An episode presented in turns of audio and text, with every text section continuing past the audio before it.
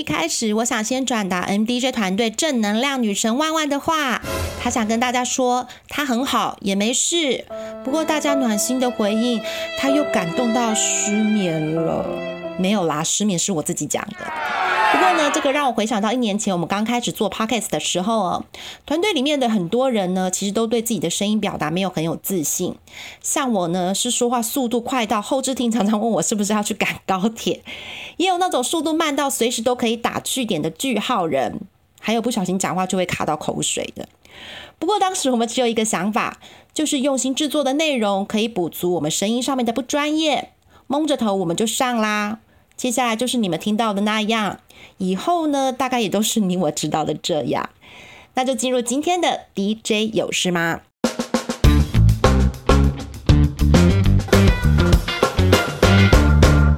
要跟大家聊的是近期股市最重要的三个主轴，一个就是大陆的能耗双控，一个就是美国进入多事的秋，第三个就是电子法说旺季即将要登场了。大陆能耗双控这个议题是台股这个礼拜最热门的议题哦。有 follow 我们 NDJ 产业研究室的听众，应该都有看到我们团队的不断更新哦。这边要点出几个主要产业可能产生的营运变化，第一个是塑化。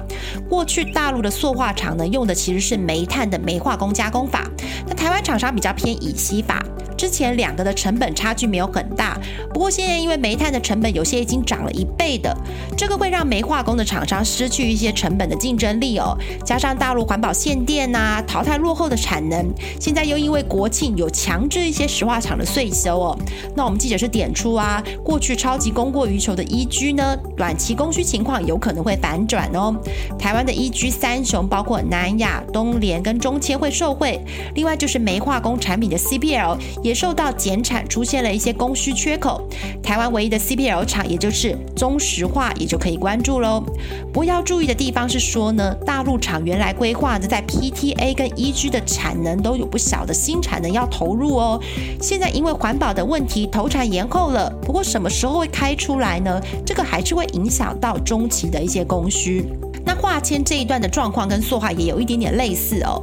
这次停工的苏杭本来就是大陆化纤染整的重镇，不过因为停工的问题呢，有造成一些产能的缺口哦。不过这些订单有没有机会转回台湾呢？我们记得是认为难度蛮高的，主要是因为台湾厂这几年都已经转型做比较高阶的产品，跟大陆厂的产品线是有一些区隔的。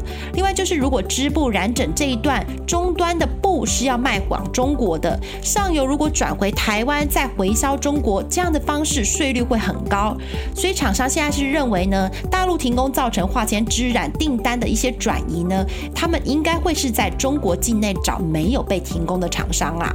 不过因为大陆限电停工的波及范围啊跟省份呢，现在都还不是很明朗，短期呢整体市况因为供给减少了，报价会有支撑甚至上涨，像是加公司的价格已经在涨喽。那台湾的一四零九的新签呐，一四四四的丽丽呀，一四五。五二的弘毅，一四五五的吉盛，还有四四四零的宜兴呢，这些厂商都已经会受惠这些报价的上涨，而且他们也看好第三季淡季不淡，第四季会持续加温。另外就是现在开始跟品牌厂谈明年订单的织布染整厂啊，现在也会有比较好的一些价格主导的能力哦。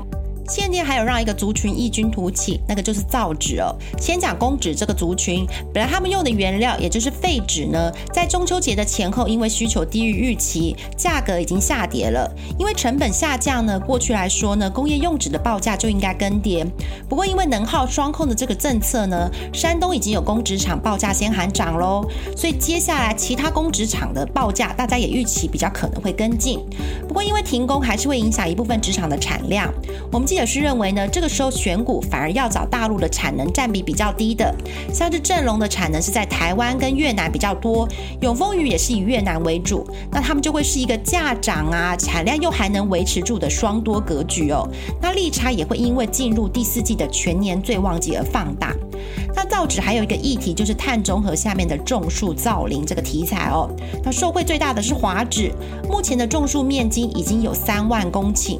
比一个台北市还大哦。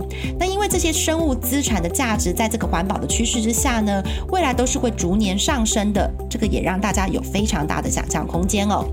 另外就是大家担心呐，中国制造业突然停工，上海港的货柜会不会没有东西好送哦？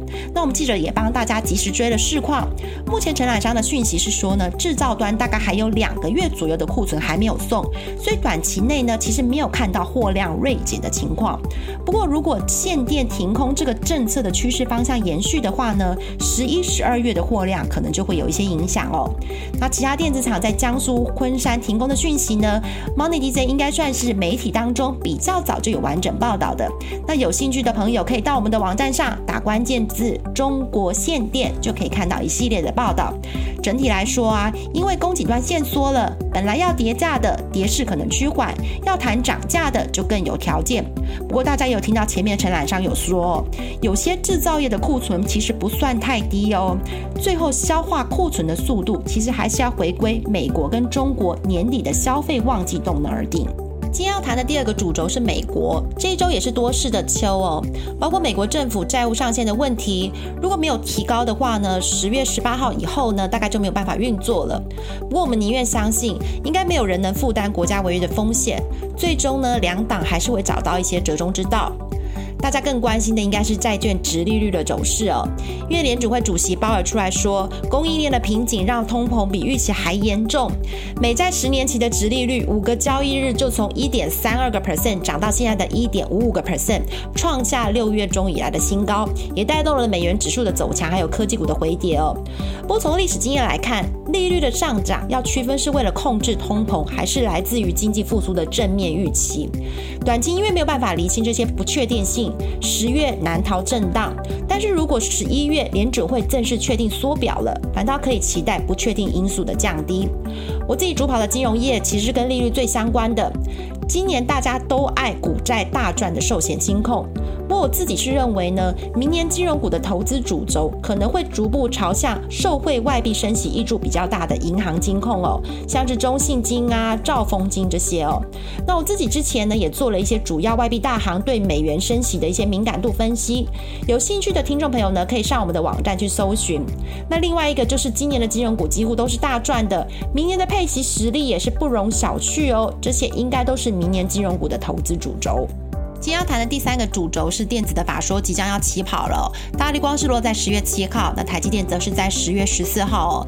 其中大力光大家关注的应该是苹果新机的拉货量呢。现在市场是众说纷纭的，不过看起来呢，十月的一周有机会比九月好，只是拉长全年来看呢，表现会不如去年。这个也可以从大力光股价的走势其实蛮弱可以看得出来哦。那至于台积电呢，法说会之前呢，大家对它的利空已经满天飞了，包括主要客户下修订单啊，第四季的。展望会不如预期等等哦。那我们记者是认为呢，今年台积电全年营收的成长率呢，就会低空飞过两成的低标，也就是第四季营收的季增率大概会在零到五个 percent 左右。第三季的毛利率会优于第二季，只是涨价比较大的效益呢，会在第四季发生哦。那虽然大家最近对台积电的利空消息很多啊，不过我们记者是认为呢，台积电给大家未来几年复合成长十到十五个 percent 的目标，其实是可以达到的。这样的公司呢，长现的股价不至于会翻空，跌到合理的估值价位呢，又有机会会吸引新的买盘进场哦。以上就是今天的 DJ 有事吗？希望对您的投资有帮助。预告一下哦，听众朋友应该都有感觉吧？最近股市的修正似乎都是来自于总经环境的压力哦。到底以后复苏会不会有黑天鹅或者是灰犀牛呢？下周的产业大小事千万不要错过。